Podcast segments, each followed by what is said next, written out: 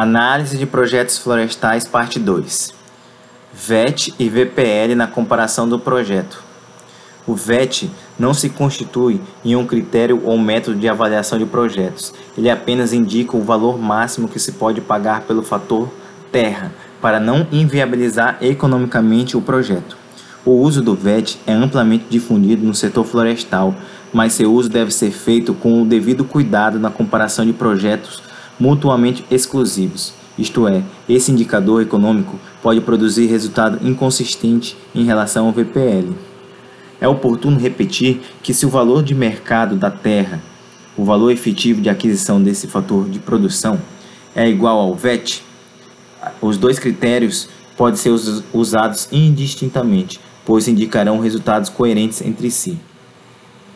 O custo de oportunidade da terra a economia define como valor de alternativa, oportunidades, que são deixadas de lado, para que determinado produto ou serviço, serviço seja obtido.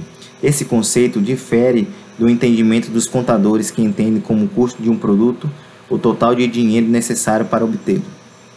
Existe muita polêmica entre os economistas florestais em incluir ou não o custo da terra é, ocupada ou a ser ocupada por, por florestas nos custos de produção da madeira.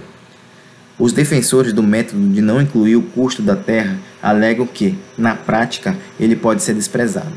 Para alguns atores, o fato das terras florestais serem dedicadas à produção florestal contínua e, portanto, sem uso alternativo, pode ser uma justificativa para ignorar o custo da terra. O custo de oportunidade da terra é o custo alternativo, ou o retorno que poderia ser obtido caso os investimentos em terra fossem aplicados em, em outra alternativa. Como os investimentos em terra para utilização florestal são em geral elevados, esse custo se torna muito importante na avaliação econômica de, da empresa florestal. A terra é o capital básico de qualquer produtor florestal, e no levantamento de cada componente de custos e receitas envolvidos no processo de produção, o custo de oportunidade da terra é de grande importância para a avaliação econômica. Turra, em 1990, recomenda que seja utilizada uma taxa de remuneração adotada como custo de oportunidade da terra de 3% ao ano. O autor afirma que não haver justificativa para o uso de outros valores, baseado em estudos econômicos da agricultura brasileira, uma vez que a terra é um ativo de baixa liquidez, ou seja, não é um bem que rapidamente possa ser convertido em aplicações mais rentáveis. Agora, avaliação de risco em investimentos florestais. O artigo Simeone. O plantio de florestas apresenta um ciclo de produção relativamente longo, tornando mais difícil o processo de tomada de decisão. Assim como todo investimento, os agentes econômicos precisam decidir quanto produzir na área, como produzir, espaçamento, manejo, etc. E para quem produzir, ou seja, para energia, celulose ou cerrados. De acordo com DOSA 2000, quais seriam os benefícios econômicos das diferentes alternativas de investimentos que o produtor rural dispõe? Todo o processo de tomada de decisão considera, além dos aspectos econômicos financeiros, as restrições dos fatores de produção e os riscos envolvidos no, na, no processo de produção. O investimento florestal requer um montante significativo de capital, o qual fica imobilizado por longo período. Segundo Siqueira 2003, estas são as duas variáveis que mais influenciam a tomada de decisão de investir em um empreendimento florestal. Como vários autores explicitam, o ambiente econômico tem se mostrado dinâmico, com significativas transformações, sobretudo a partir dos anos 90, tornando o processo de tomada de decisão mais complexo, pois envolve um futuro incerto. Para planejar e decidir, os agentes econômicos precisam reduzir as incertezas representadas pelo complexo ambiente econômico, transformando-as em riscos. Então, as três alternativas para a solução de problemas sob condições de incerteza são o uso de regras de decisão, as matrizes de decisão, outra é a análise de sensibilidade e a última é a simulação. Enquanto que as duas primeiras alternativas oferecem condições de análise limitadas, ou seja, o uso de regras, que são as matrizes de decisão e análise de sensibilidade, a técnica da simulação permite obter os resultados com oscilação de mais de uma variável. Nesta, identifica-se as variáveis que afetam os resultados e mensura-se pela sua probabilidade de ocorrência. Dessa forma, é possível estabelecer um cenário e, a partir deste, fazer simulações que irão embasar a tomada de decisão. Então, a tomada de decisão em ambiente de incerteza. Toda firma toma decisões constantemente, seja para produzir ou para investir. No curto prazo, as decisões estão mais relacionadas ao quanto produzir, enquanto que no longo prazo refere-se ao investimento. Para este último, um conjunto de informações é necessário para embasar as decisões. Entretanto, por mais seguras que sejam as informações, as decisões são, estão condicionadas às incertezas sobre o futuro. Neste caso, antes de conceituar a incerteza, torna-se importante o entendimento sobre o futuro, mediante a distinção dos conceitos de curto prazo e longo prazo. De acordo com Pindick, Curto prazo refere-se ao período de tempo no qual um ou mais fatores de produção não podem ser modificados. E o longo prazo corresponde ao período de tempo necessário para tornar variáveis todos os insumos. De acordo com estas definições, nenhum período de tempo específico, por exemplo, um ano, poderá ser considerado curto ou longo prazo. Isto irá depender de cada atividade produtiva. Para análise de custos, Considera o curto prazo quando não há tempo suficiente para a empresa aumentar ou diminuir seu tamanho, e longo prazo quando há tempo suficiente para alterar as quantidades de todos os recursos de produção. Em relação ao conceito de incerteza, de acordo com Simonsen, consiste em lidar com uma variável aleatória cuja distribuição de probabilidade não se conhece. O autor classifica a incerteza em absoluta quando não se tem a mínima noção a priori sobre as probabilidades de ocorrência e relativa, quando se consegue associar um evento a uma probabilidade mínima e máxima. Farina distingue três tratamentos diferentes ao conceito de incerteza. O primeiro, dado por Williamson, é denominado por risco e refere-se à variança de uma dada distribuição de probabilidade dada pela ocorrência de um número maior de distúrbios ou quando os distúrbios se tornam intrinsecamente mais importantes. O segundo, utilizado por Norte, corresponde efetivamente ao, ao desconhecimento dos possíveis eventos futuros.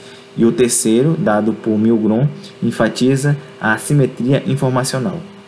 Sob um ambiente de incerteza, maior é a dificuldade para as tomadas de decisões.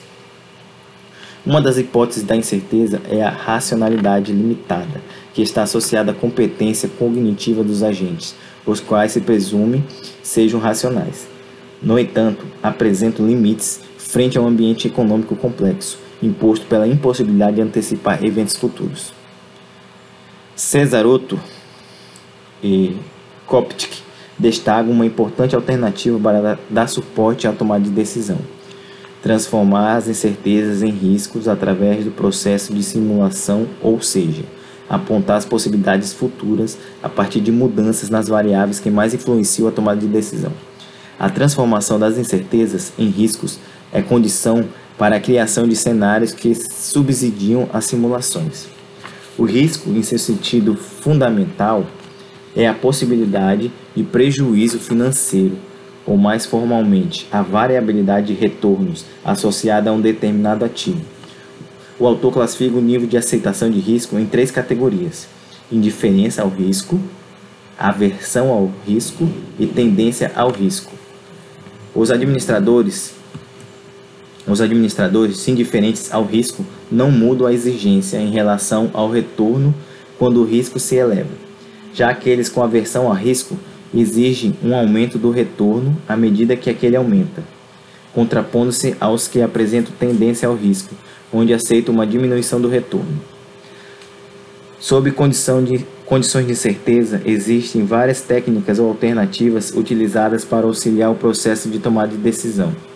A análise de sensibilidade pode ser utilizada quando não se conhece qualquer informação sobre a distribuição de probabilidade pode ser conceituada como a abordagem comportamental que verifica o impacto sobre o retorno dado a variação dos valores possíveis para uma determinada variável.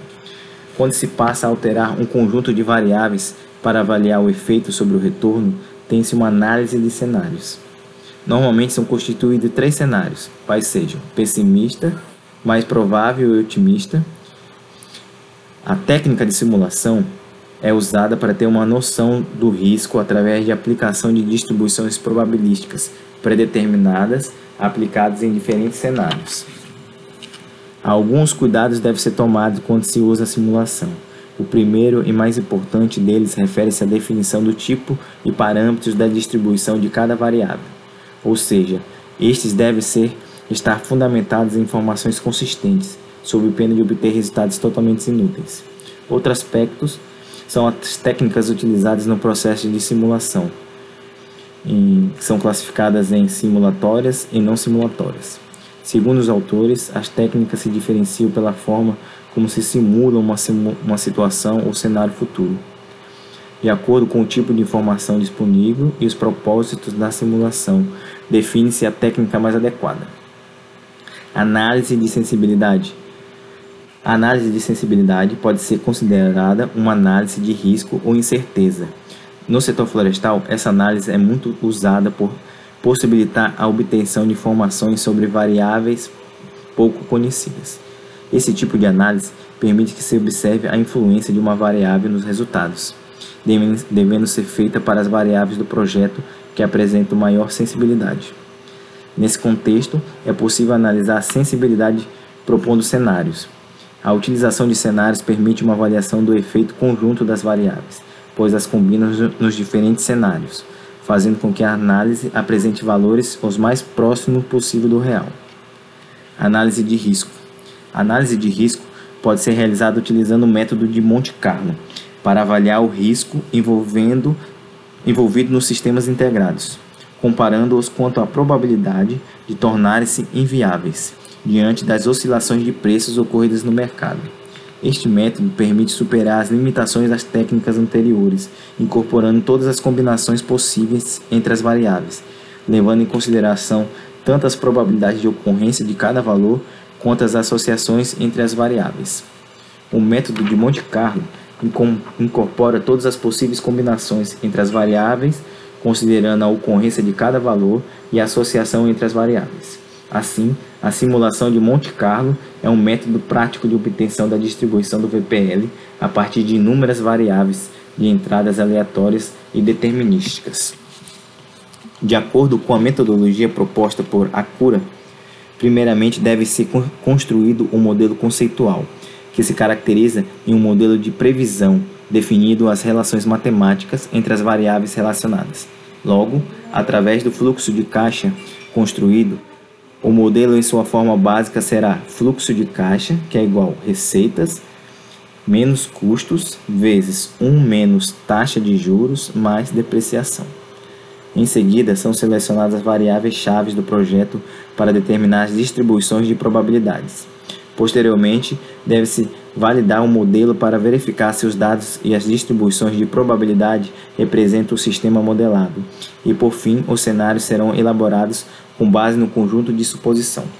Com isso, será obtida uma distribuição de probabilidade de todos os possíveis retornos do projeto. A tomada de decisão é em função do VPL, ser positivo ou negativo. Posteriormente, deve-se calcular o coeficiente de variação, obtido pela razão entre o desvio padrão dos possíveis valores de VPL e o valor esperado. Para valores de VPL positivos, quanto menor o coeficiente de variação, menor será o risco. Se a probabilidade do VPL ser negativo for inferior a 20%, o projeto ainda é considerado de baixo risco. Em relação ao método de Monte Carlo, o método consiste em simular variáveis previamente selecionadas do fluxo de caixa e calcular os novos indicadores financeiros. Através deste método, são gerados valores aleatórios para as variáveis sujeitas às incertezas, seguindo distribuições de probabilidades especificadas previamente. O conjunto de dados resultante pode ser analisado estatisticamente e fornecer informações que auxiliem em uma avaliação mais precisa de projetos. Um exemplo do, do método de Monte Carlo a aplicação do método de Monte Carlo na avaliação do risco em plantios florestais de pinos SPP. O procedimento consiste na simulação da taxa interna de retorno, a TIR, e do valor presente líquido, VPL, do projeto, a partir da simulação de variáveis previamente selecionadas no fluxo de caixa. Para a aplicação do método de Monte Carlo, tem-se A. Definição do sistema de produção.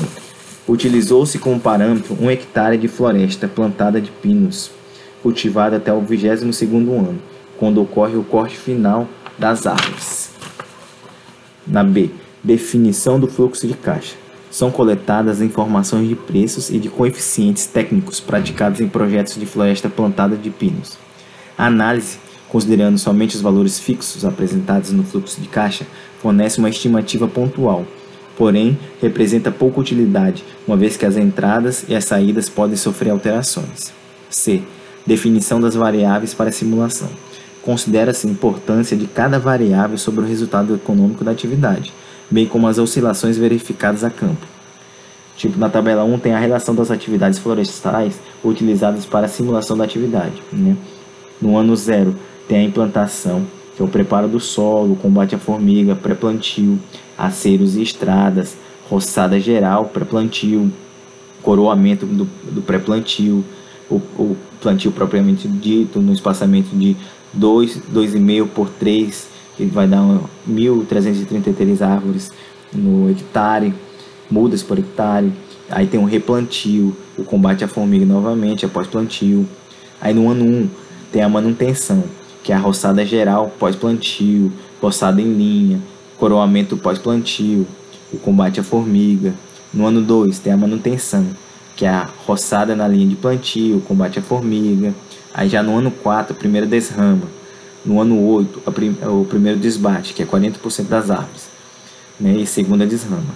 No ano 12 tem o segundo desbate, que é mais 40% das árvores remanescentes.